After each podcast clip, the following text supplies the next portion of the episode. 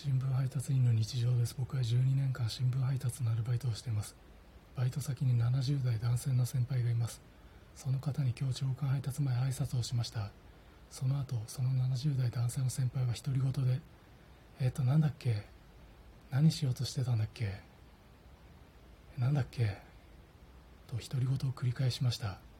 僕の挨拶が引き金となり僕が挨拶をしたせいでその70代男性の先輩はやろうとしていたことを永遠に思い出すことはありませんでした。